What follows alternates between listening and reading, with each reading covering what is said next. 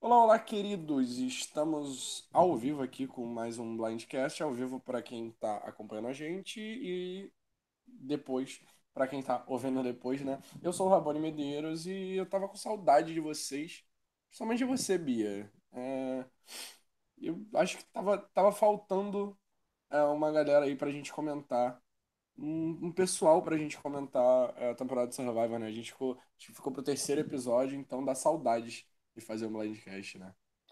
Oi, gente, bom dia. Sim, Rabone, eu super tava com saudade. Eu assisti os outros dois episódios e fiquei pensando em vários comentários que, que eu queria fazer, mas a gente tem que focar que depois, se eu for falar tudo que eu queria falar dos episódios passados, a gente nunca vai acabar. É, agradecer o Danilo e o Bonami que conseguiram é, substituir a gente semana passada, que tivemos imprevistos. E muito feliz de estar aqui de volta. Eu tô gostando bastante da temporada. Você? Eu tô. É, aque- aquele lance, né? Não é um Davi versus Golias, né? A gente tá mal acostumado por a última temporada ter sido uma das melhores temporadas de Survivor, né? Falo com propriedade. E a gente tá tendo uma temporada boa, a gente tá tendo uma temporada ok. Não, a gente não voltou, felizmente, à, à Era das Trevas, né? De Survivor, que a gente tem dois momentos aí de Survivor que ficaram bem ruins, que é o meio do, das temporadas 20 e o meio das temporadas 30. A gente parece estar numa era boazinha de Survivor, mas tô gostando da temporada com aquele pé atrás, né? Ah, eu não, eu tô gostando muito da temporada. Eu realmente achei que, apesar do episódio 1 ter sido um pouco fraco, eu gostei muito do episódio 2, principalmente da edição é, pós é, prova de imunidade, porque a gente conseguiu ver o jogo sobre várias perspectivas. Eles editaram de um jeito que a gente teve ali a visão do Keith, do Chris, do Wardog, da Kelly, do David, é, da Wendy e do Rick. E então e todos eles tiveram falas estratégicas, viu-se ali que todo mundo tinha tipo um plano e estava querendo fazer alguma coisa é, com perspectiva estratégica. Isso me deixou muito feliz, porque eu pensei, legal, independente de quem sair aqui, pelo menos a gente já sabe que tem pessoal estratégico jogando esse jogo e a gente conseguiu ver o ponto de vista de cada um, o que nem sempre acontece. Eu acho que a pessoa que foi editada de uma forma menos estratégica foi a Lauren, é, e eu não acho que ela é menos estratégica, eu acho que só, só no, ela não era tão importante nesse, nesse voto. Então eu fiquei muito satisfeita com o episódio 2, e eu achei que no episódio 3 só melhorou. Eu realmente é, gostei muito, pelo fato de da mesma tribo ter ido para o CT várias vezes, a gente acaba conhecendo melhor a dinâmica dessa tribo, né? E, e conhecendo os jogadores melhor. E então foi bem interessante ver as, as repercussões de como cada jogador da escolha da semana passada. E então eu tô gostando bastante. E, e eu acho que é todo mundo tava com a expectativa um pouco baixa, principalmente por causa da twist. Mas eu tô gostando muito. Realmente achei que os jogadores estão dando mais do que prometido, o que é excelente. É, não, tá todo mundo ainda com expectativa alta em torno dessa twist, porque a gente ainda nem sabe muito bem como ela vai funcionar, né? A gente ainda tem dúvidas de como, como vai ser o decorrer dela, né? Como que alguém vai retornar ao jogo. É... E aproveitando que você falou da Lauren, o número de confessionários do episódio, a Wendy teve oito, que eu achei muito, eu nem percebi que ela teve tanto, mas eu acho que ela não teve tanta Caramba. participação estratégica, ela teve mais momentos engraçados, né, durante o episódio. Sim. O David teve seis, que foi, sinceramente, onde rodou a estratégia em volta dele. A Kelly, o Ardog, o Rick e a Rin, que estava no, está no caso na Edge of Extinction, a gente vai começar falando dela daqui a pouco. Tiveram três. A Vitória, a Aubrey, que são da tribo Kama, né? Foram as que mais falaram da tribo Kama. E o Keith, que também tá na Edge of Extinction, tiveram dois. E o Joe da tribo Kama e o Chris, eliminado, tiveram um. Todos os outros tiveram zero. A Julie, a Aurora, o Eric, o Gavin, o Ron e a Julia. Da tribo Kama, que realmente não foi pro CT e só teve cinco confessionários, né? Vitória, Aubrey e Joe. E a Lauren, que ficou zerada. A gente vai falar com mais calma mais na frente, mas realmente é, não- eu, eu tô achando a edição da Lauren ruim, sim, porque já é o segundo episódio que ela fica mais por fora. É, mas a gente vai comentar isso mais na, na frente. Vamos aproveitar para dar uma curiosidade aqui. A Kelly comemorou 32 anos nesse episódio, né? O, no dia 8 de Survivor.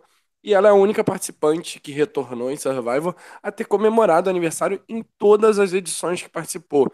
Ela comemorou 27 anos em San Juan del Sur, 28 em Second Chance e agora 32 anos em Edge of Extinction. Quase que não vê o nome da temporada, Bia. Nossa, ela é muito sortuda, né? Eu que queria comemorar três dos meus aniversários jogando Survivor. Ia ser, tipo, muito maravilhoso. A gente tem um, um, uma brincadeira, né, que no, no Survivor Online é, as pessoas tendem a sair no dia do aniversário delas, meio que uma maldição do aniversário.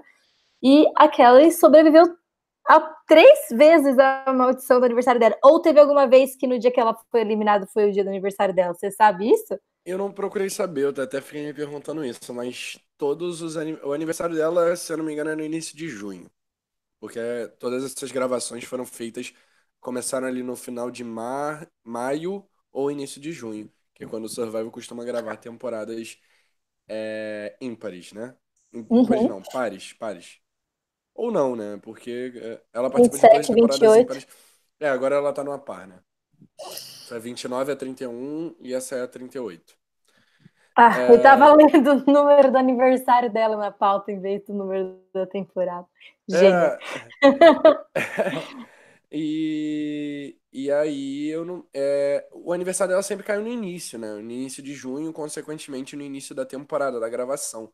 Então é difícil ela ter sido eliminada em algum, tipo, muito perto. Em São Juan del Sur ela saiu cedo, só que não foi tão cedo assim. Ela chegou a chegar na swap, então Provavelmente ela comemorou o aniversário com calma lá na é, Runapa, sei lá, esqueci o nome daquela tribo azul. Ah, qual a chance de eu saber o nome da tribo? Mas é muito legal, parabéns para Kelly. Isso é uma marca muito divertida de ter no jogo e bem única, né? Achei legal, é. gostei dessa curiosidade. Sim, legal. É uma, uma lenda de survival realmente, a Kelly Wentworth. É, partindo para o episódio, né, Bia? Vamos lá? Let's go!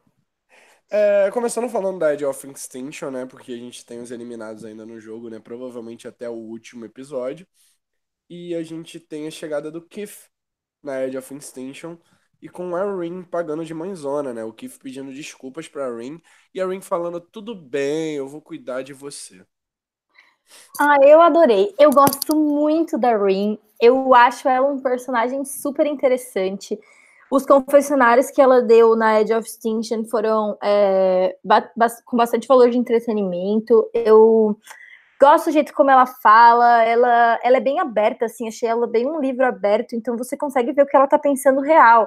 Ah, o medo dela de parecer fraca para as pessoas da família dela que vão assistir, o, a luta interna dela entre a dificuldade de ficar sozinha ali naquele ambiente que com certeza deve dar um medo do caramba e o fato dela não querer desistir, e como o, o Keith ter lá foi uma coisa que deu um puta gás para ela, e, e, eu, acho, eu, eu acho que a gente deu sorte da primeira pessoa que foi para Edge of Extinction ser uma pessoa com bom valor de entretenimento, porque ver alguém sem graça ali sozinho teria feito a twist ficar ainda pior. E como eles dois se deram bem na tribo, vão ter uma boa dinâmica agora, também acho que foi interessante. Eu eu gostei bastante do que a gente viu até agora da, da Edge of Extinction. Claro, eu não gosto de pessoas voltando no jogo, mas dentro do que eles se propuseram a fazer, eu tô gostando muito de tudo até agora. Não, é, é o tipo da twist que eu tô gostando também, né? Mas não quero de volta em outra temporada. Eu acho que é muito boa pra temática dessa temporada, tá sendo legal de acompanhar. Mas em outra temporada, por favor, não retornem com isso. Não Sim. façam isso uma nova Redemption Island, né? Eu tô gostando da edição. É, é legal quando eles saem. Eu sempre tive muita curiosidade de acompanhar a pessoa quando ela sai, porque você fica tentando se colocar no lugar da pessoa, né? Você foi eliminado, e agora? Tipo, você, o sentimento é deve ser muito ruim. E ver eles chegando lá naquele fogo e eles têm uma opção e como cada um vai lidar com aquilo traz mais uma camada do elemento psicológico de Survivor. A gente conhece mais um lado dos personagens que eles estão apresentando pra gente. Então eu tô gostando de como tá sendo editado, tô gostando do que das, do de como tá trazendo uma coisa nova pra gente como, como viewer, né? Como, tipo, plateia. Então, eu gostei, tá sendo explorado de uma maneira interessante. Eu achei que, eu particularmente acho que a parte que mostrou no meio do episódio deles procurando o arroz foi um pouco longa. Eu preferia que só aparecesse no começo e no final a Edge of Extinction que não interferisse na edição do programa em si. Mas, tipo, a, não foi ruim o que passou. Eu só não gostei do momento que eles mostraram. O que, que você achou? Não, eu gostei porque foi. É, um, eles puderam mostrar como que vai funcionar essa twist, entendeu? Tipo, parte dela. É, porque é uma twist que a gente está sabendo muito pouco sobre. E a gente vai recebendo informações a cada episódio, né, sobre ela. Então eu gostei daquele momento, eu gostei da ideia de que eles vão ter que subir aquela escada todos os dias para buscar arroz, entendeu? Para mostrar o quão, o quão pesada vai ser essa twist, entendeu? Tipo, você foi eliminado. Você quer se manter no jogo, você vai ter que ralar. E aí eu, eu curti esse momento por conta disso. Mas realmente, talvez eles, a gente esteja perdendo um pouco de tempo de episódio, de exploração dos personagens que ainda estão no jogo, para ver essa twist, entendeu? Eu concordo com você nesse ponto. É, eu achei que foi muito legal. É, eu não sei. Eu acho que o pessoal vai cagar em cima do fato de que eles receberam arroz, mas eles também não podem deixar as pessoas morrerem lá, né? Tipo, ainda é um programa de TV. Eu achei difícil o suficiente, porque tem o fator psicológico e o fator físico. Para mim, o, eles estão tendo o mínimo necessário e já tá difícil o suficiente, e ok, não acho um problema eles receberem arroz. E eu também não acho que a quantidade de tempo que mostraram pra gente foi ruim, eu realmente só não gostei, tipo, do momento, acho que quebra o, o ritmo do episódio. Se eles tivessem mostrado tudo no começo, quando o Keith chega lá, eu teria preferido. É, pois é. Tipo, talvez tenha quebrado isso, mas ele, a, gente, a gente tem que aceitar que vai ter esse momento no início do episódio, entendeu? Que vai ter pelo menos cinco minutos ali deles explorando a Ed, né? Sim. A chegada do. Eles deixaram até para esse episódio a decisão do Keith, né? Uhum. Mas eu acho muito difícil ter alguém que vai decidir ir embora, sabe? Eu acho que só se for uma circunstância muito ruim, sabe? Se a pessoa, tipo, foi eliminado, saiu chorando, saiu se descabelando, alguma coisa muito ruim aconteceu, aí a pessoa talvez não aceite, porque, sei lá, não quer ver alguém que ela acha que vai estar tá na Ed, não sei. Mas acho que existe a possibilidade, mas acho que ela é bem pequena. É, a gente tem o caso da mas... que quebrou o pé, né? Ir pra Ed seria uma coisa muito ruim. Mas eu acho que já deu uma melhorada, né? Porque, tipo, ela conseguiu nadar muito bem e não se falou mais muito no pé dela, então eu acho que, tipo, eu acho que ela só torceu. Acho que tá tudo bem. Não acho que vai ser, tipo, uma coisa que vai se arrastar a temporada inteira. Espero, porque eu gosto dela.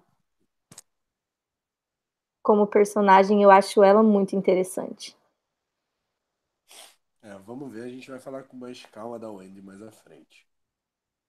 Você ficou com muito medo que eles estivessem procurando uma vantagem? Como assim? Quando eles receberam a cartinha lá dentro da garrafa, eu fiquei com medo que fosse uma vantagem. E eu fiquei tipo, só o que me faltava é eles voltarem pro jogo com vantagem, sabe? Isso, é. tipo, tira completamente o propósito da coisa. Mas graças a Deus era só arroz. Saúde. Obrigado, desculpa, gente. É... Vamos lá, vamos seguir.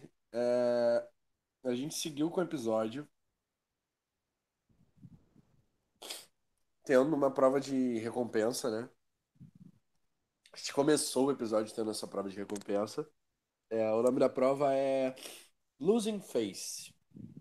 Ela rolou em South Pacific, Millennium Justin X, Game Changers, Davi vs Golias e agora pela quinta vez em Beira da Feira. É... E aí a pergunta que eu te faço, Bia, é o seguinte: tanto a tribo ganhadora quanto a tribo perdedora ganhariam um item, né? Nessa. Ou, ou não. Eu acho que, tipo, teria que... a ganhadora teria que escolher, né? É, mas eu acho que a perdedora não ganha nada. Não, não ganha nada, ok. Mas entre conforto e galinhas, o que você escolheria? Eu teria escolhido conforto, escolhido conforto com certeza. É, eu como carne na vida real, aqui no mundo normal. Apesar de que eu já tentei algumas vezes parar, porque eu realmente não, não gosto, acho que não é o correto moralmente, é, mas não consegui ainda por motivos pessoais. E eu teria muita dificuldade de ver eles matando a galinha. Eu não ia conseguir comer a galinha que eu vi eles matarem. Primeiro que eu não acho que eu não ia conseguir comer, porque é, tipo, aquela galinha sem tempero, cozinhada sem nada, não ia, eu não quero comer isso. Não sei, eu nunca passei fome de verdade para saber como é que a pessoa fica quando ela tá com fome. Talvez eu fosse comer a galinha. Mas, tipo, a princípio, não é uma coisa que eu quereria que acontecesse. Eu ia ter pavor de matarem a galinha na minha frente. Eu ia não existe a menor chance de eu agir que nem a Wendy agiu, né? Claro que eu não faria isso apesar que eu achei que ela se safou magistralmente. Mas se eu, ai, eu ia chorar tanto se eles matassem a galinha na minha frente, ia ser uma desgraça para mim. Tipo, não. Então eu escolheria o conforto. Mas eu entendo até o, o, o a escolha deles. O, o, dramaticamente Miguel está dizendo aqui que ele também não conseguiria comer a galinha. É, e que a Wendy está carregando a edição nas costas. De fato, a, Wendy é muito maravilhosa mesmo. Ela é muito expressiva, muito, muito interessante. Tipo, que eles acharam uma personagem bem nova e refrescante, refrescante para a gente conhecer. Rabone, você tá aí? Tô aqui, tô vivo. Ah, tá. é... O que, que eu ia perguntar para você e você? Confortos ou galinhas? Assim, dá muita vontade, eu entendo que em Survivor eles sentem muita fome, então dá muita vontade de escolher galinhas. Mas eu acho que até a longo prazo, a opção mais inteligente é conforto, né? É, eu acho que a longo que, é, prazo. Conforto não, não, é algo que você traz muito bem pra tribo, né? É algo que você acaba levando pro jogo. Uma hora ou outra você vai acabar ganhando, né? É. Acho que é, então, é talvez. O... Parando agora Uma... pra pensar, melhor, a opção mais inteligente seja galinhas. Até porque eu... elas põem ovos. Mas. Mas eles sempre matam, eles nunca ficam com a galinha para comer o ovo, eles nunca conseguem se controlar. É. Tem que controlar, né, rapaziada? Uma coisa que eu gosto quando eles escolhem galinha é que a gente sempre tem a oportunidade de ver a melhor cena de Survivor, que é quando a galinha escapa e eles têm que tentar pegar. Eu adoro essa cena. Eu tô muito ansiosa pra galinha, pra o Andy soltar a galinha e o povo tentar pegar a galinha. Eu acho que vai ser divertidíssimo. Vai ser o início do próximo episódio, né? Pelo que a gente já viu na preview. Sim. É, a gente teve vitória nessa prova pela primeira vez e única até então na temporada da tribo Manu. Única, no caso, vai ser a única, né? Nessa formação. Sim. E eles ganharam, escolheram galinhas e levaram para acampamento. A gente vai falar da tribo Manu com mais calma mais tarde, a gente vai discutir todas essas coisas das galinhas. Mas vamos partir agora para a tribo Cama, que é a tribo que não foi pro CT. Yes. E a gente volta dessa prova de recompensa é, com a vitória, primeiramente deixando claro que o Joey, a Aubrey e a Aurora estariam em minoria nessa tribo, né? Que todos os outros seis estariam numa aliança contra eles. Sim. A Aurora por escolha aleatória e a, o Joe e a Albert por serem retornantes. E a Vitória dá um vacilo, né? De estar tá conversando com o Ron lá na, nas pedras, catando alguma coisa. Ela fala mal do Joey, fala que o Joey tá próximo da Aubrey. E quando ela olha para trás, quem está lá? Joey Angley. Ah, eu amei essa cena. Eu gritei quando eu vi essa cena. Foi, tipo, maravilhoso. Sério, eu acho que, tipo, essa cena é um dos meus momentos favoritos de Survivors novos. Tipo, que cena fantástica! Foi muito bom. Tipo, você conseguia sentir o incômodo no ar, assim, parecia que dava para cortar com uma faca. Foi muito maravilhoso. Eu, eu agora no, no IF, o último que eu joguei, eu fiz exatamente a mesma coisa que a Vitória. Então, tipo, eu já pausei, fui conversar com o Ítalo, que normalmente está assistindo a gente aqui. Eu esqueci de avisar ele, então ele vai ver depois. Mas, ai, é uma situação horrível, gente. Dói na alma você fazer isso. E foi muito, tipo assim, ele estava muito perto. Como ela não viu ele ali? Foi fantástico, sinceramente. Tipo, 10 de 10. Eu adoro a Vitória, eu gosto dos confessionários dela. Os meninos falaram no episódio passado bastante sobre a percepção dela sobre a Aubrey, como ela conseguiu chegar àquela conclusão, o fato dela estar bem posicionada ali. E, e, e agora a gente vê ela cometendo essa gafe e eu só fiz eu gostar mais dela. Eu achei fantástico. Sabe o que eu não entendi, Raboni? A Vitória tava de costas pro Joe, ok. Mas o Ron tava de frente. Como que o Ron não avisou ela que o Joe tava ali? Será que foi proposital? Eu, eu no lugar do Ron deixaria. Já, mas já eu não, não, não, não ah, deixaria não, é, jamais. É uma maioria, né? É, ele não tá. Não é o momento ainda de querer queimar todo mundo, né? Querer fazer caos no jogo. Tá muito no começo. Eu acho é. que, tipo, se eu fosse o Ron, eu teria, tipo, começado a cantar, gritar, eu ia fingir uma convulsão, eu ia fazer alguma coisa. É, eu ia falar, tipo, pega ali. Aí, tipo, na hora eu apontava assim pro lugar perto do Joe pra ela poder É, tipo, oi, Joe! Mundo, tipo tudo bem com você, velho? Não sei, mano, qualquer coisa. Sério, que. Mas eu amei, amei que isso aconteceu. Eu achei divertidíssimo. Foi super legal de assistir. Eu gostei muito de saber a dinâmica. De... Os meninos discutiram isso semana passada. Se você tivesse no jogo, você ia se aliar com os retornantes ou não? E os, os, dois meninos, o Danilo principalmente, disse que com certeza se aliaria com os retornantes. Ele acha que é o melhor a melhor estratégia. O, o Bonomi já tentou ver pelo lado de cada participante individualmente.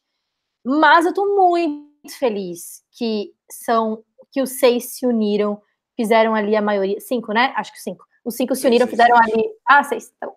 É, é número ímpar que tem nas tribos? É nove. Cinco homens, quatro mulheres, quatro mulheres e cinco Ah, tá. E aí eles se uniram, fizeram essa maioria de, de novatos. Eu tô muito satisfeita com isso. Tô triste que vai ter swap e que talvez pessoas que estavam tão bem posicionadas, mesmo sendo novatos, possam perder a posição um pouco. Tô, eu gostaria de ver, continuar vendo as tribos nessa dinâmica. Eu não queria swap agora. Mas é, eu tô, eu se eu estivesse jogando, jogaria com os novatos. Tentaria tirar os retornantes. Você faria o quê? Então, meu eu que, que gosta de ver estratégias, né? Tá torcendo justamente para tirarem os, os retornantes, que a galera jogue bem e tudo mais. Mas, porém, ainda tem aquele lance de, tipo, se apegar aos retornantes. Não tem como, a gente vai gostar mais dos retornantes do que dos participantes novos. O Joe, por último, obviamente, mas Aubrey, Kelly e David são três pessoas que eu gostei nas outras edições que participaram. Então eu quero ver eles chegando longe. Até o Joe, eu confesso que eu quero ver o Joe chegando longe. Então fica essa dor aí, por isso que eu não queria a cama indo pro CT. Mas felizmente não foi, né? Mas a gente sente aquela vontade de ter visto como realmente rolou muito de dizer, ah, são seis contra três.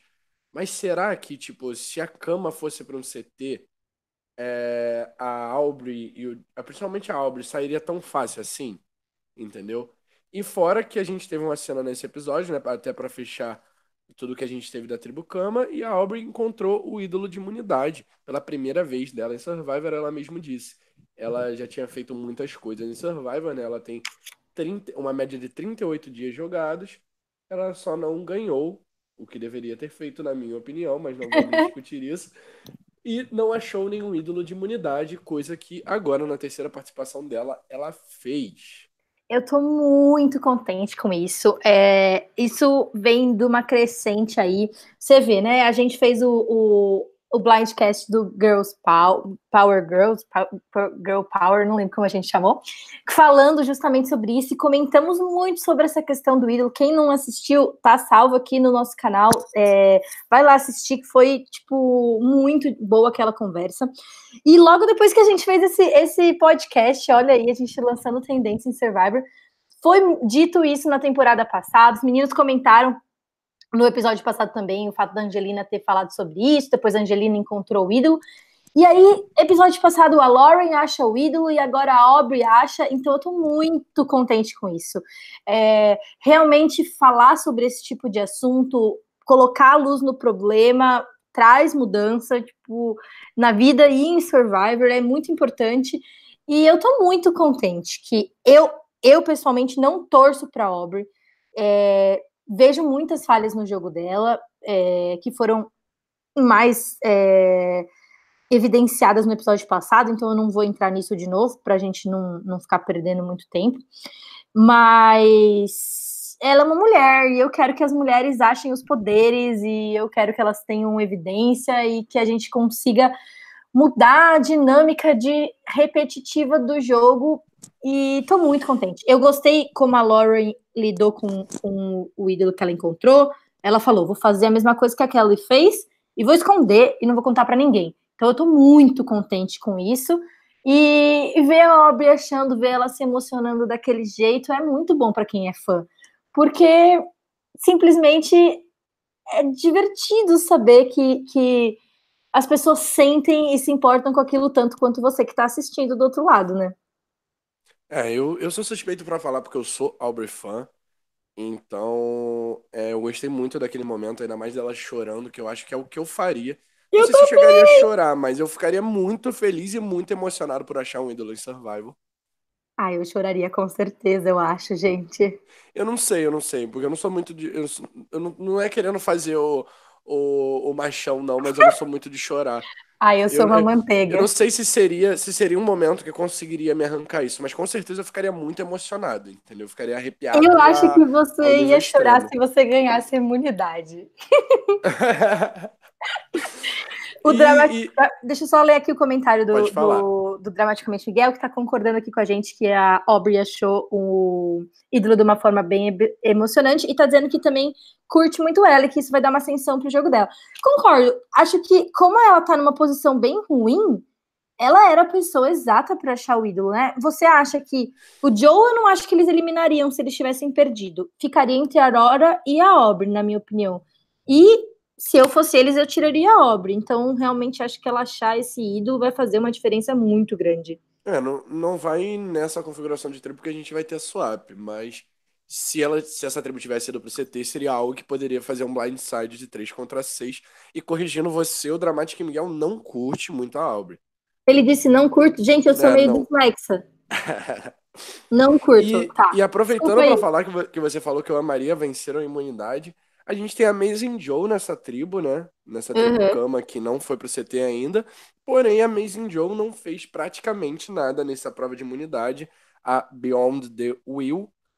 E quem venceu essa prova aí, óbvio, méritos também pro Ron e acho que pra Aurora que tava ali. Não, o Ron e a Vitória, se eu não me engano. E a Aubrey também ajudando muito ali na parte final e mostrando que ela também é um challenge beast para essa tribo. Eu, tô, eu, eu gostei de- desse. Tipo, eu gostei mais do desafio de imunidade do que desse. Mas esse também não foi ruim, né?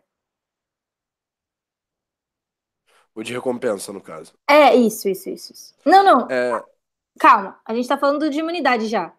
de, de imunidade, Ah, sim. desculpa, eu me De confundi. recompensa já foi.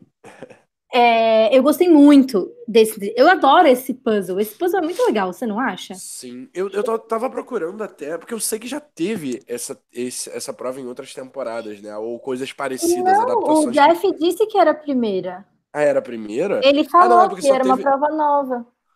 Ah, entendi. Por isso que não tinha o link lá na Wiki. Eu não prestei atenção nessa parte. Mas já Só teve que esse puzzle, não? esse Esse puzzle já de teve. timão. E já Uhum. teve o lance de você pular e pegar a chave. Esse negócio chama timão. É timão, sim. Eu não sabia, eu achei que chamava, tipo, sei lá, é, volante de navio.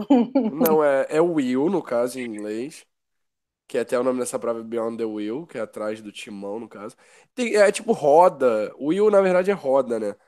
Tipo, eu não sei como é que é esse nome em inglês, mas eu sei que, tipo, esse, esse volante do navio se chama timão.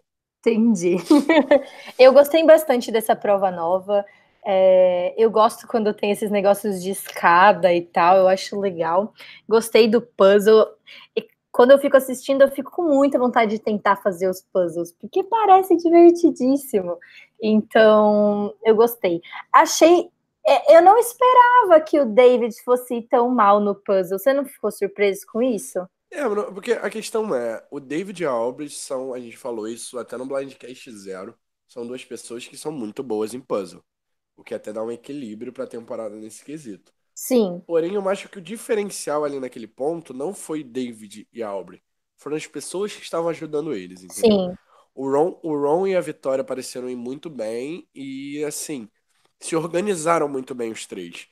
A Manu, ela já tava meio que numa uma confusão ali. Se eu não me engano, era a Kelly e a Lauren que estavam junto com o David, e elas Sim. não pareceram estar na mesma vibe, entendeu? Eu Tá achei que. A, Kelly, principalmente, foi muito mal. A Lauren, eu gostei do que ela tava fa- falando. Tipo assim, David, olha o geral e me diz o que eu tenho que fazer que eu monto. Porque eu acho que o David estava com uma dificuldade de, tipo, fazer a parte física do puzzle, de, de realmente. Se ele tivesse ficado, talvez, só dando ordem, falando para as meninas o que tinham que fazer, eu acho que a dinâmica teria sido melhor. Eu acho que é uma questão de se encaixar na dinâmica mesmo, uma falta de comunicação. Mas eu, eu gosto. A Lauren só, só tá me surpreendendo cada vez mais positivamente. É, eu gostei, como eu já disse antes, de, do como ela fez quando ela achou o ídolo. E vendo ela no desafio, eu também gostei da postura dela ali. Eles, apesar deles terem perdido, eu acho que ela agiu da maneira mais correta ali, deixando a Kelly, que é retornante, que já devia ter mais experiência, é, para trás naquele momento. É, eu vou, eu vou aproveitar para levantar uma questão aqui pra gente conversar. A gente já sabe que vai rolar uma swap no próximo episódio que a gente viu no Next Time, né? Mas essa foi a terceira derrota seguida e em todas, né, nas provas de imunidade da tribo Manu. E eles tiraram o Chris, no caso, que, que era o, o Amazing Chris, né? Que sempre fazia a parte que o Joe fazia na, do outro lado, né? Era o Chris de um lado e o Joe do outro. E é, o que a gente pode considerar que era uma força em prova para eles. A Manu seria dizimada e continuaria perdendo provas de imunidade se a gente não tivesse a swap? Eu acredito que sim, eu apostaria que eles iam continuar perdendo, é, porque a tribo, quando vai começando a votar muito, também vão surgindo as rachaduras, surgem os problemas de comunicação, é, eles não têm o Joe, que fica difícil, mas eu não acho que, que isso em si faz com que seja um erro votar no Cris, mesmo porque eles deveriam estar prevendo que são só sim que, que ia ter swap, né? Eu estaria se eu tivesse no jogo, prevendo que ia ter swap. É 3v5, né? É um pouco previsível. É. Isso iria acontecer, porque acho que é o último momento que eles poderiam botar três tribos no, no jogo. Como eles. Te, como tem o fato da twist em si e chama Edge of Extinction, e tem essa palavra de extinction, talvez eles não. Eles não. Eles pensassem que a twist podia ser que não ia ter swap, que uma das tribos ia ser dizimada. Ou poderia ser dizimada. É, estilo Palau. Inclusive, eu gosto dessa twist que foi que teve né, no, no Survivor VD, tanto, tanto em Amazonas quanto agora em Romênia. Eu acho que seria uma twist interessante de três tribos, ou talvez até quatro, e ver uma tribo ser extinta. Acho que isso se refletiria bem na TV também. Eu gostaria de ver. Mas eu, de qualquer forma, independente, estaria presumindo uma swap ali. E então, pelo menos pelo quesito provas, eu não acho que foi um erro tirar o Cris. Mas é, agora a gente tem que meio que analisar por cada pessoa, né? Vamos falar da maravilha que é a Wendy primeiro? tipo, vamos enaltecê-la, porque essa mulher é fantástica. É, a gente tem três pontos da Wendy nesse episódio, né? É, o primeiro quando ela quebra o pé, né? Quebra o pé, ele torce o pé, vamos colocar. Eu botei quebrou o pé aqui na pauta, mas na verdade ela torceu o pé. Se ela tivesse quebrado o pé, acho que ela nem conseguiria continuar. Sim. Ela não ela... querendo matar as galinhas, né? A fuga das galinhas, segundo dramatic... dramaticamente Miguel falou aqui. E algo que a gente, já, a gente já sabe que vai repercutir pro próximo episódio. E o terceiro momento dela, que foi quando ela roubou a Flint. E por que, gente? É, é, é, tipo assim, eu tô amando ver a Wendy, mas, tipo, ela faz umas paradas que, tipo assim, dá pra ver que ela tá ali em Survivor só pra curtir, entendeu? Mas eu gostei demais, porque ela se safou. Tipo, mostrou que ela tem uma habilidade de fazer as pessoas confiarem nela, de mentir na cara das pessoas, é, de, de ser sneaky, que é uma habilidade importante. Eu acho que eu saí desse episódio dando mais valor pro jogo dela do que ao contrário. Porque, assim, ok, ela estava se colocando numa posição de ser minoria, mas chegou no momento que ela nem era mais considerada como voto. E ela fez isso, na minha opinião, conseguindo ser muito importante para o jogo do Rick e do David. Então, ponto para ela ali. O social dela pode ser limitado porque não é com a tribo inteira, mas pelo menos com quem ela tem social, o social dela é muito forte e faz com que ela passe muita confiança. Então, ponto para ela ali no social. Depois de ver que ela é capaz de mentir na cara do aliado dela daquele jeito, sobre uma coisa que era muito latente que tinha acontecido, e eles acreditarem, e a tribo inteira acreditar, é muito bom também. Ponto para ela. Claro, ela votou sozinha, o David não teve coragem de falar para ela ali, né, que o voto tinha mudado da Kelly pro pro Chris, mas eu acho que ele fez isso para conseguir implementar esse plano dele de que não era ele que estava indo atrás da Kelly. E, e ele é, para mim, o ponto central aqui do, do, da estratégia nessa tribo, né? O que, que você achou? Ele tinha duas decisões na mão para tomar. Ou ele tirava a Kelly, que ele não confia, ou ele tirava o Chris para que ficasse bem evidente ali o, o fato de que não era ele que estava indo atrás dela, né? Ele estaria ali pegando um, um escudo. O que, que, que, que você acha? Que, qual decisão você acha que seria correta? Você acha que tomou a decisão certa? É, então, eu, eu acho que a edição é. Como eu posso dizer? A edição protegeu muito o David, né? Nesse ponto de, de mostrar todos os pontos, tipo, de justificar a decisão dele. É, porém, o David ele já, já pode ser chamado de David Down Thomas, porque ele já ameaçou flipar pela segunda vez e não flipou, né? Segundo episódio seguido que ele ameaça flipar e não flipa. Então ele entra pro Hall Sierra Down Thomas aí, de jogadores de Survivor. Mas eu e... acho que ele fez a decisão certa. Não, não, sim, eu acho também. Eu tô só, tô só fazendo piada, poxa. Ah, desculpa. É... e aí, o que acontece? A decisão certa, vamos lá, vamos discutir. Ó, oh, peraí, vamos voltar um pouquinho. Acho que pra gente discutir tem que voltar um pouco no episódio passado. Para começar, okay. eu acho que ficou bem evidente para mim desde o episódio passado. Agora parece fácil falar porque o Chris saiu, mas ficou bem evidente para mim que o Chris tomou a decisão errada no episódio passado. Se você okay. tem alguém jurando fidelidade a você, não faz sentido você tirar essa pessoa do jogo. Ainda mais se ele tinha os votos, e ele tinha. Facilmente teria saído a Kelly semana passada, e foi o Chris que decidiu que a Kelly não ia sair, né? Ele okay. que. Ok. Então, aí você vê, tá lá o Chris, ele tá no meio de duas alianças. E, tanto o David precisava e confiar. Alô? Bia? Me? Oi, tá me ouvindo? Oi.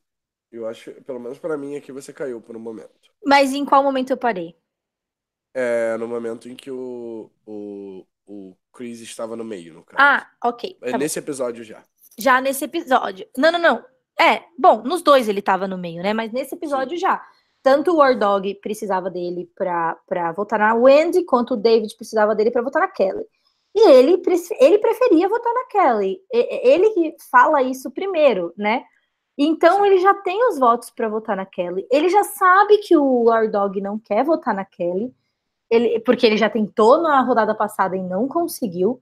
E ele vai, mesmo o David pedindo para ele não falar, fala pro War Dog. Então ele comete uma sucessão de erros. Ele já vem errando desde o episódio passado de tirar alguém que estava 100% do lado dele. Aí ele tem os números agora de novo, tanto de um lado quanto de outro, sendo importante para os dois lados. Em vez dele escolher um lado e seguir, ele quer incluir todo mundo que ele gosta ali no voto. Eu entendo, essa é a minha principal falha como jogadora, não querer perder, tomar um partido, pôr o pé de um dos lados e ficar nesse limbo. É uma coisa muito difícil de fazer e, e falha miseravelmente todas as vezes. E, e ele fez péssimo, assim, ele não, ele não teve nenhum sucesso nisso e ainda se expôs. Porém, na minha opinião, o War Dog também não tomou a decisão mais acertada. O War Dog jogou bem semana passada, tomou uma boa decisão, conseguiu convencer o Chris de uma maneira não impositiva a não fazer o plano de tirar a Kelly. Achei que ele foi ótimo. Mas dessa vez, o Chris era uma fonte de informação para ele. O Chris que foi lá levar essa ideia para ele. É... Se a pessoa tá vindo te propor planos, é porque ela confia muito em você. Então você então. não não você tirar essa pessoa, não acho que é a melhor ideia. Então, na minha opinião, o War Dog aí falhou também. E aí, o War Dog falhou de novo de falar com o próprio David, porque se o David estivesse ali naquele limbo entre vou tirar a Kelly ou vou tirar o, o Chris, ele sabendo que, que, que o War Dog falou o nome do Chris para ele, ele podia ter falado o nome do War Dog para o Chris, e aí ele tinha certeza que o Chris ia votar com ele na Kelly. Então, tudo que eu acho que eles jogaram bem semana passada, eu acho que eles jogaram mal essa semana. Então, é, um ponto que eu queria destacar também do, quanto ao Ardog é por que querer tanto proteger o Wentworth, sabe? É, eu acho que, que ele traçou um plano assim na cabeça dele e que ele não tá sendo um jogador flexível, né? Ele tá sendo um jogador que, tipo, quero ter um dos retornantes como escudo e escolheu a Kelly para isso. Ela é fiel a ele, né? A gente viu que, que ela tá com ele, apesar que ela parece estar mais com a Lauren, Lauren mas eu acho que ok, ela está com ele também. E é, eu acho que ele não tá acompanhando a dinâmica do grupo, tipo, não soube ver ali que o Chris era importante pro jogo dele também, e tipo, ele não tá lendo o jogo certo porque ele não conseguiu perceber que o David estava contra ele, então ele deu de bandeja pro David a escolha do que ia acontecer nesse episódio. E, então, acho que ele é um bom jogador, gosto do social dele, gosto do como ele aborda as coisas, mas ele tem ali uns pontos cegos que, na minha opinião, estão vindo da inflexibilidade dele como jogador, é. dele ter já traçado um plano talvez seja até um, um, bom controle do jogo dele, porque se a gente parar para pensar, a Kelly tá muito em evidência. A gente não pode dizer o jogo da Kelly está bom ou está ruim. É, o que acontece? Ela tá no controle da, da tribo? Sim. Porque se ela foi alvo várias vezes e tiraram justamente as pessoas que estariam contra ela, ótimo para ela. Porém, mas quem é que tá argumentando? Quem é que tá defendendo ela? Quem é que tá garantindo que ela não seja eliminada? É o Ardog. Sim. Eu não Ou, concordo é com você faz que... a gente entender. Não concordo com você que ela, que ela esteja no domínio da tribo. Eu acho que saiu mais quem o David queria do que quem a Kelly queria. E, e, não e acho, eu... porque o próprio David está argumentando há dois episódios que o melhor para ele é tirar a Kelly. Mas ele, ele, eu acho que ele está seguindo com a maré de um jeito que ele está tendo sempre as informações e nunca está sendo alvo. E eu acho que dessa vez ele podia ter tirado ela. Só que eu concordo com ele que né, o Danilo e o Bonomi falaram semana passada que um dos motivos que eles achavam que era bom deixar os, os retornantes no começo era porque quem quer que fosse que fosse contra os retornantes ia ter já uma jogada muito grande no começo, você já ia chamar atenção para você, como se você fizesse a sua jogada logo no, na fase tribal. E aí você chega na merge já com algo gigante. Então, eu acho que o David conseguindo passar toda essa confiança, mas tendo os números para, se ele quisesse agir diferente, agir, mostra um controle muito maior da situação do que a própria Kelly tem. Mostra que ele está pensando mais a longo prazo, criando conexões melhores. A Kelly tá jogando só com essas duas pessoas. O David tem conexão com todo mundo. A única pessoa que a gente não viu ele ter conexão foi a própria Lauren. Então, tipo, a Kelly não tem motivo para desconfiar do David. A gente não viu nenhum confessionário dela desconfiando dele. E todas as outras pessoas estão passando as informações para ele. Então, eu não, eu não, eu, não acho que a Kelly tá jogando tão bem quanto o David. Eu acho que dos retornantes, quem tá jogando melhor é o David. Queria que ele estivesse no meu time. Eu tô muito satisfeita com, com o que ele tá fazendo. E eu adoro o Rick também. até Isso é uma das coisas que você colocou aí na sua pauta, né? Discutir sobre o Rick. Não sei se você, se você tem alguma outra coisa para acrescentar, senão a gente pode até falar disso agora. Não, é, eu concordo com você quanto à, à questão do David. Eu acho que ele é o melhor retornante jogando, sim Quando eu falo que a, a Kelly está no controle, eu digo de assim, quando, se você olhar de fora, se você olhar com uma outra tribo e, e, procurar quem é o líder dessa tribo, provavelmente o nome da Kelly é o que vai surgir, o que não necessariamente é algo bom. Não, é péssimo. O, o, o, melhor jogador de Survivor é o que controla sem ser considerado líder. Sim. É, mas eu, eu coloquei aqui na pauta sim sobre o Rick e eu queria eu, que, eu queria debater com você e entender o jogo do Rick. O tá. jogo do Rick está bom ou está ruim? É, o jogo do Rick se baseia no jogo do David ou ele está construindo um jogo tão bom quanto o jogo do David? Eu acredito que ele está construindo um jogo tão bom quanto o jogo do David. É, é o Rick é tipo. Hum, é o meu favorito, eu acho, agora no jogo. Eu acho que ele tá fazendo. Conseguiu fazer o que o War Dog queria. Que é, ele vai ter o escudo do David do lado dele quando ele precisar mas não de uma maneira forçada, acho que aconteceu mais natural. Ele também está sendo aquela fonte de informações, tanto é que ele dá aquele confessionário ali, né, é, depois que o War Dog vem falar com ele, ele dá aquele confessionário falando: Putz, será que eu vou me tornar um vilão? Porque agora os dois lados estão contando comigo, o que, que eu vou fazer? Então ele está ali. É, a informação não está chegando para ele através do social que ele tem com o David. Ele mesmo tem conexão individual com as outras pessoas. Ele tem essa conexão com a Wendy. Todo mundo pede para que ele seja a pessoa que vai falar com a Wendy quando ela age como uma doida. Por quê? Porque todo mundo enxerga nele ali uma pessoa que é boa de diálogo, vem que ele consegue criar conexões com as pessoas. Eu acho que ele está numa posição muito confortável. Ele tem um bom escudo, boas conexões sociais.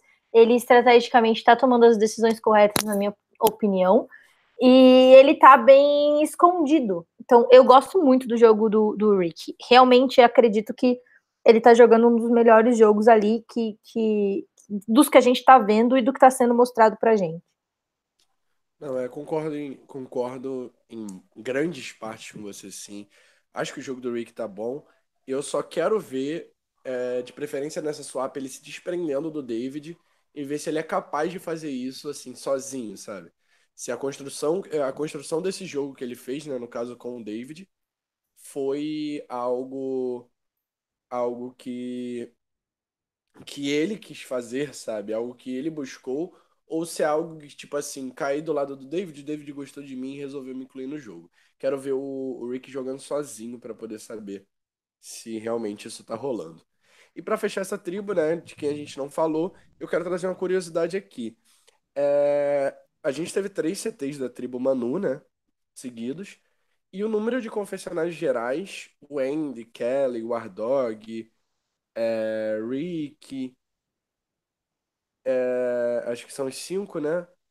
E o, até o Rin, a, a Rin, desculpa, e o Keith estão tendo um número de confessionários consideráveis.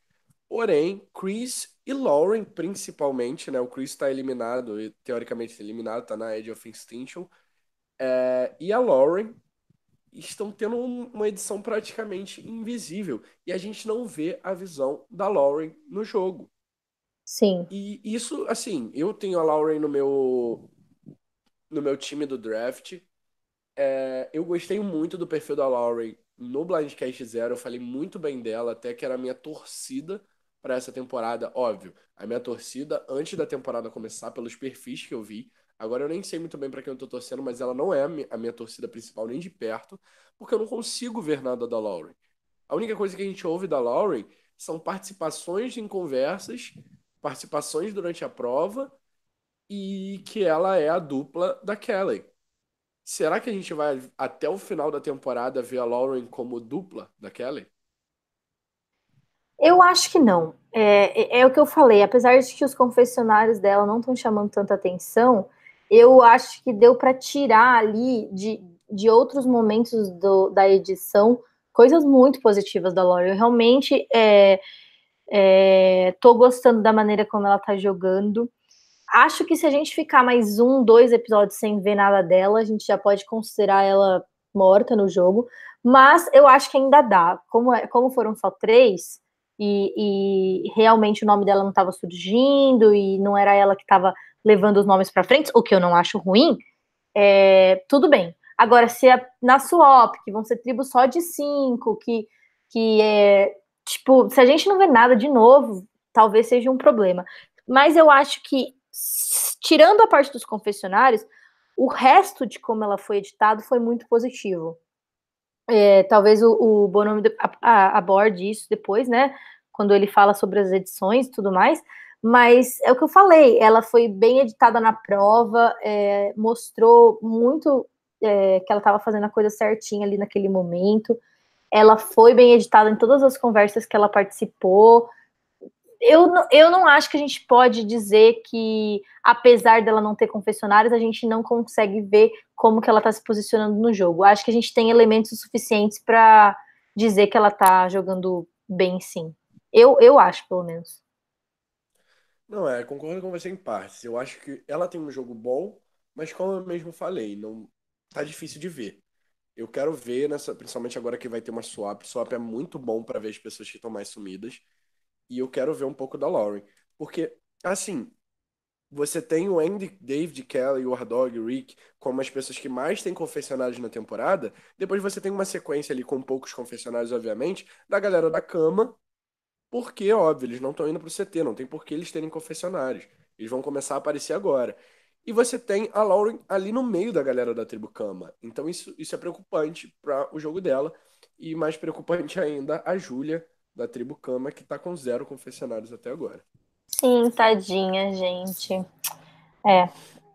Eu já não tinha gostado dela desde o começo, né? Eu já tinha comentado lá no Blindcast Zero que eu achei que, que ela era a pessoa mais sem graça ali do cast. Achei ela, a bio dela bastante blé e, e tá se provando verdadeiro, né?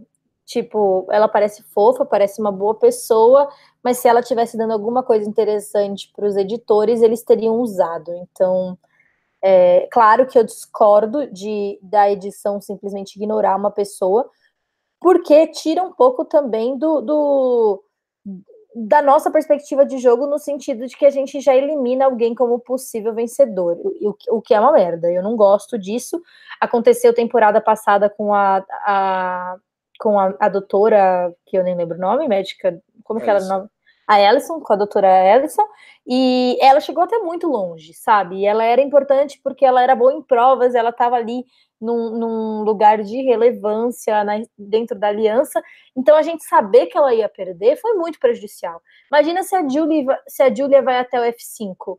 O quão frustrante é, porque tem uma pessoa ali que a gente sabe que não vai vencer. Então, eu não gosto disso, mas acho que, que, que, se, que ela realmente não deve estar tá dando nada para eles, para eles não colocarem nada para a gente ver. É, o Dramaticamente Miguel falou aqui, a Lauren precisa cair sem uma tribo sem o a mesma coisa que eu disse do Rick com Sim. relação ao David. É, aproveitando que você falou de, tipo, é, a gente não conseguiu ver muita coisa da Júlia vamos aproveitar para falar do nosso eliminado de hoje, que não falava, era outro que era invisível na tribo, e eu senti isso no primeiro e no segundo episódio, senti muito de que a gente não tinha a visão dele de nada. Até quando ele estava participando das coisas, parece que a visão dele não precisava ser colocada. Quando ele dava algum confessionário, era um confessionário muito vago. A gente não conseguia ver muita coisa. E a pergunta que eu te falo é, com relação ao jogo do Cris, né, pra gente fechar essa pauta, que é o nosso eliminado, por que, que ele não falava? Você acha que a, a, a edição não quis mostrar coisas sobre com relação a ele ou você acha que não tinha material para mostrar do Chris? Putz, Rabone, posso ser bem sério, eu não percebi que ele não tinha dado confessionários. É, eu, como ele nos dois votos ele foi peça-chave ali, ele não estava nos confessionários, mas ele estava nas conversas, né? Porque é. É, o David estava ali tentando fazer ele votar na Kelly, ele que dá a ideia, né? Porque as pessoas, ele pode, a gente não pode não ter visto o ponto de vista dele, mas ele vai lá no, no, no no poço da água e ele dá a ideia pro Rick de tirar a Kelly, e aí a gente vê, tipo, tanto o Rick quanto o David é, o, e o Keith falando sobre, putz, olha, a gente pode ser que a gente tenha o Chris, então a gente acaba vendo a perspectiva do que as outras pessoas estão achando do jogo dele. Mas, é, como ele foi central no episódio, ele foi importante, eu não senti essa falta, eu não percebi que a não, gente é não tinha ele visto. Foi eliminado, eliminado com um confessionário. Isso é muito difícil de acontecer. Sim, é bem difícil. É, mas eu, eu acho que é a mesma coisa que eu senti em relação a Julia, que a gente estava entendendo, Julia, desculpa, em relação a Lauren, Lauren, que a gente estava entendendo o jogo dele, que a gente estava vendo o que, que ele estava fazendo, estava é, sabendo onde a cabeça dele estava através das conversas dele que a gente estava assistindo, mais do que confessionários. Talvez realmente ele seja uma pessoa que interagindo com outras seja melhor do que quando ele está falando sozinho para a câmera. Mas eu não senti essa falta. É, realmente foi uma falha minha, não, eu não percebi isso. Então não sei opinar do porquê que, do porquê que foi assim mas eu sinto que a gente teve o suficiente para entender como ele estava pensando, que que ele, quais eram os planos dele, por que, que ele tomou uma decisão ou outra. Eu não senti que isso ficou faltando, apesar da gente não ter tido os confessionários. É. Até agora a gente não tem nenhum desistente na Edge of Extinction e vai chegar a terceira pessoa agora, junto com o Keith e com a Rain. Vai chegar o Chris, que era do outro lado da aliança, né? Que estava no domínio, entre aspas, do jogo que vai ser interessante da gente assistir no próximo episódio. Mas a pergunta que eu te faço, a gente não sabe ainda como vai voltar, mas eu acredito que seja, tipo, no, na decisão final de quem vai retornar ao jogo, seja uma prova, sei lá, algo do tipo.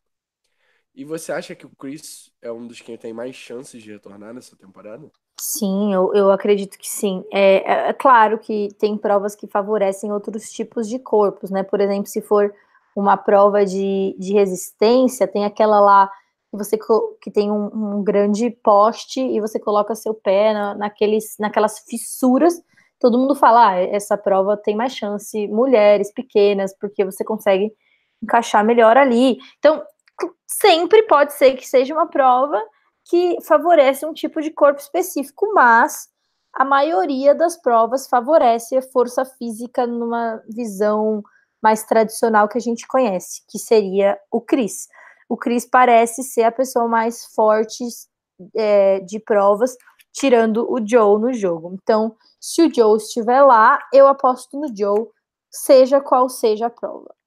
A não ser que seja uma prova que é um quiz da temporada, ou um, um quiz. Puzzle, né? É, mas o Joe é bom em puzzle também. É bom, é bom, é bom. Ele é bom em puzzle. Ele já, ele já ganhou tiver, outros. Pode, pode ter uma Aubrey ou um David ali, né? Sim, pode, mas mesmo assim eu aposto no Joe. Porque eu, a confiança dele na, na, capacidade dele de ir bem em provas e a, a questão do foco que ele tem quando ele está fazendo uma prova e tudo mais, eu confiaria que, se na, na minha opinião, o Joe é o Ozzy. Se o é. Joe tiver no Edge of Extinction, ele vai vencer a prova e voltar, se for uma Entendi. prova. eu acredito que eles vão colocar mais elementos, viu? Sim. Assim, por Não, é. exemplo. É. Eu acho que a tendência é a gente ver pessoas desistindo ali, tipo, no, no décimo episódio, metade do Edge of Extinction já ter desistido. Entendeu? Eu discordo. Eu, eu não acho que ninguém vai desistir. Não, mas eu acho que eles vão, eles vão forçar cada vez mais para as pessoas desistirem. Bia, é assim, você tá falando como fã de Survivor e pessoa que quer ganhar o jogo de qualquer maneira. Só que você tá, assim, você tá sendo colocado a situações extremas. É. Eles têm sorte então... que não tá chovendo. Talvez se começar a chover, alguém desista. Pois é. Tipo, é. É, é, eu acho que vai ter, tipo assim, vamos, eu acho que eu exagerei, mas vamos colocar pelo menos umas duas desistências até o décimo episódio. Eu não acho que vai ter existência, apesar de eu entender seu ponto, eu não consigo enxergar as pessoas desistindo. Ai, talvez eu seja, esteja falando sobre um. um a, a, esteja falando de uma perspectiva muito pessoal, mas eu, assim, eu não ia querer vencer. Se eu fosse eliminada, por exemplo, se tem jogo online, tem, tem Redemption, eu não vou tentar voltar. Eu não, não concordo com essa twist, sou contra, não vou fazer, não quero, não vou voltar. Mas se eu tivesse em Survivor, eu não eu ia eu ia para a ilha de Extinction. É, porque ela tá valendo um milhão, né? Não, nem é por isso. Eu também não ia querer ganhar. Eu só ia estar tá, tá lá para tentar conseguir minha segunda chance. É, tipo, entendi. É, eu até ia. Porque, até porque eu... eu... acho que, tipo, desistir ali é sua chance de, de ainda participar de Survivor, né? Sim, eu quero, é. tipo, é, pegar todas as experiências que o jogo pode me dar, independente. Porque eu ia me achar que eu não. Eu ia achar que eu não merecia vencer. Se eu acho que eu não mereço vencer, meu jogo estratégico já foi pro água abaixo, sabe? Entendi. Então, tipo, eu ia estar tá lá para tentar ser good TV, fazer as pessoas é. quererem que eu aparecesse de novo numa próxima chance. Mas eu acho que a maioria das pessoas ainda quer vencer. Que eu acho que a maioria das pessoas tá cagando para se jogou bem ou mal. Ela quer chegar no final e vencer e, e ganhar ali o, o. A temporada, né? Um milhão. Isso. É, o dinheiro, né? As pessoas realmente querem dinheiro. E dinheiro e fama, né? São duas coisas que Survivor propõe. É, Bia, uma hora de podcast pra gente fechar aqui nosso episódio. É, eu tenho uma boa notícia para você, que é que o Chris era Team Bonomi. Uhul! Adorei! O Bonomi demorou, acho que 18 rodadas na temporada passada para perder alguém. É, ele chegou, ele chegou acho que no, no F8 por ali, com, com o time intacto. E dessa vez não aconteceu isso. Porém, quem está com o time intacto sou eu, que tenho Aubrey, Lauren, Vitória Julie e o Ardog no meu time, todos ainda no jogo. E o Danilo, que tem Joey, Rick, Wendy, Eric e Gavin como Coringa. O time do Bonami, que acabou de perder o primeiro membro, tem David, Aurora, Julia e Rick como Coringa. E a Bia, que perdeu. Perdeu não, né? Porque a gente ainda tem a Edge of Extinction. Mas vamos considerar que perdeu. Perdeu Ring e Keith. Agora tem Kelly Gavin e Ron. E aí, Bia, ainda tem chance para você? Na ah, eu acho que, que sim. É, eu, eu, realmente continuo achando que o Gavin ainda vai mostrar jogo. Acho que ele é uma boa, uma boa escolha. Não me arrependo dessa escolha. O Ron, a gente é, é pra, parece, pelo que eles estão mostrando pra gente, que ele e a Vitória são ali os cabeças do, do da aliança de seis que eles têm dos, dos novatos, né? Pelo menos a gente viu mais sobre a perspectiva deles, viu mais conversas individuais deles, e parece que eles são o ponto-chave estratégico ali. Então, isso é bom também. Eu, eu gostei muito da cena do episódio passado, dele. É, daquela dancinha que ele fez. Acho que ele é uma força positiva, que é muito importante em Survivor, porque o pessoal comenta muito que é muito entediante, ficam muitas horas sem, sem fazer nada. Então, eu ainda acho que tanto o Ron quanto o Gavin são bons, boas escolhas. Gostaria de ter o Rick no meu, no meu, no meu draft. Se eu pudesse trocar, eu teria trocado o Ron com o Rick, mas too late, não é mesmo? E a Kelly, na minha opinião, tá jogando mal. Não, não acho que. que é... Ai, ai. É... Desculpa, eu me distraí porque eu dramaticamente meio falei assim, mandem beijo para quem está em quarto no top 5 Baby Kisses. Parabéns, dramaticamente, Miguel arrasou mesmo. Que estar em quarto no top 5 é tipo bem difícil. Eu com certeza estaria lá no fim. E ele ainda disse que seu time é perfeito, Rabone. Pois é, você, você não tinha lido o melhor comentário dramaticamente Miguel e concordo totalmente. É, quatro e... rainhas e o War Dog. E infelizmente eu tô detestando o jogo da Kelly. Oi, Gustavo, bem-vindo. E eu não gosto de nada do jogo dela. O social dela não está bom. É, acho que ela é muito grosseira. Eu não gosto nem dos confessionários dela no confessionário dela, ela é muito tipo ataque, assim, ela sempre tá mostrando uma posição de ataque. Ela tem uma cara de cu o tempo todo no, no CT. É, hum, ah, como eu queria trocar a Kelly, porque dos quatro retornantes, ela era a pessoa que eu mais gostei nas temporadas passadas e que eu mais queria ver. Ela, eu admiro muito o jogo dela em Second Chances, mas é, eu tô muito frustrada. Eu tô realmente achando que ela tá jogando muito mal. Talvez o grande problema dessa temporada é que eles estão editando a Kelly como uma vilã.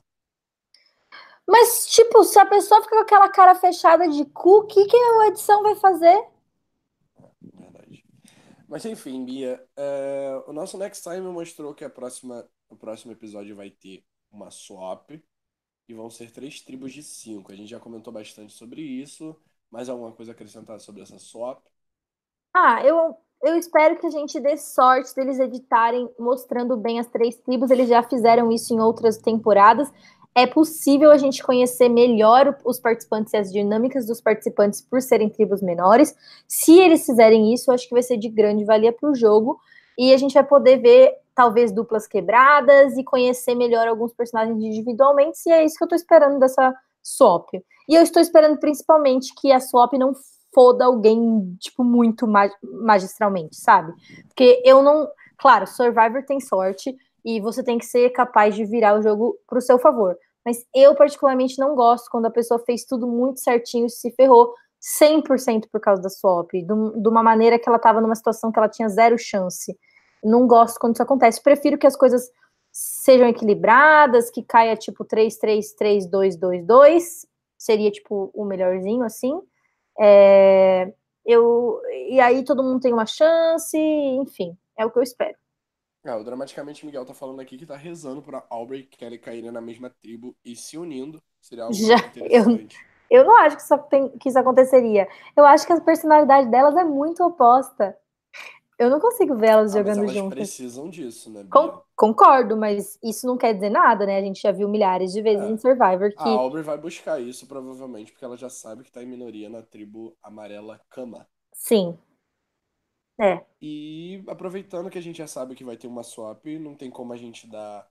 É, fazer as nossas apostas de eliminado por tribo, né? Porque a gente nem sabe quais vão ser as tribos. Mas vamos fazer o seguinte: hum. sabendo que tá vindo uma swap, quem você acha que. Quais são suas apostas? Um de cada tribo, né? Um da Kami e um da Manu, que tem mais chances de ser eliminados em um primeiro CT de swap? Olha, é, swap, ainda mais quando as tribos são bem pequenininhas, acaba se dando mais valor ainda para a questão das provas, né? É, então eu acho que força em prova vai ser uma coisa muito relevante. Eu acho que, que tá um pouco equilibrado aí a, a, a força das pessoas, mas eu diria que as pessoas que têm mais chance de sair são Wendy e Julia, porque Julia parece ter um social mais fraco, a gente não vê muito sobre ela, ela eu não. Eu acho que ela sentou em uma das provas, né? Acho que quem sentou na prova de imunidade foi ela e a, e a Vitória, né? Eu tô certa? Não lembro. E, acho que sim. E a Wendy, por ter torcido o pé, com certeza vai ser um detrimento para o jogo dela, mesmo que eu acho que já não tá mais uma situação tão crítica. É um chute meio básico assim, mas eu chutaria para sair de da cama Wendy.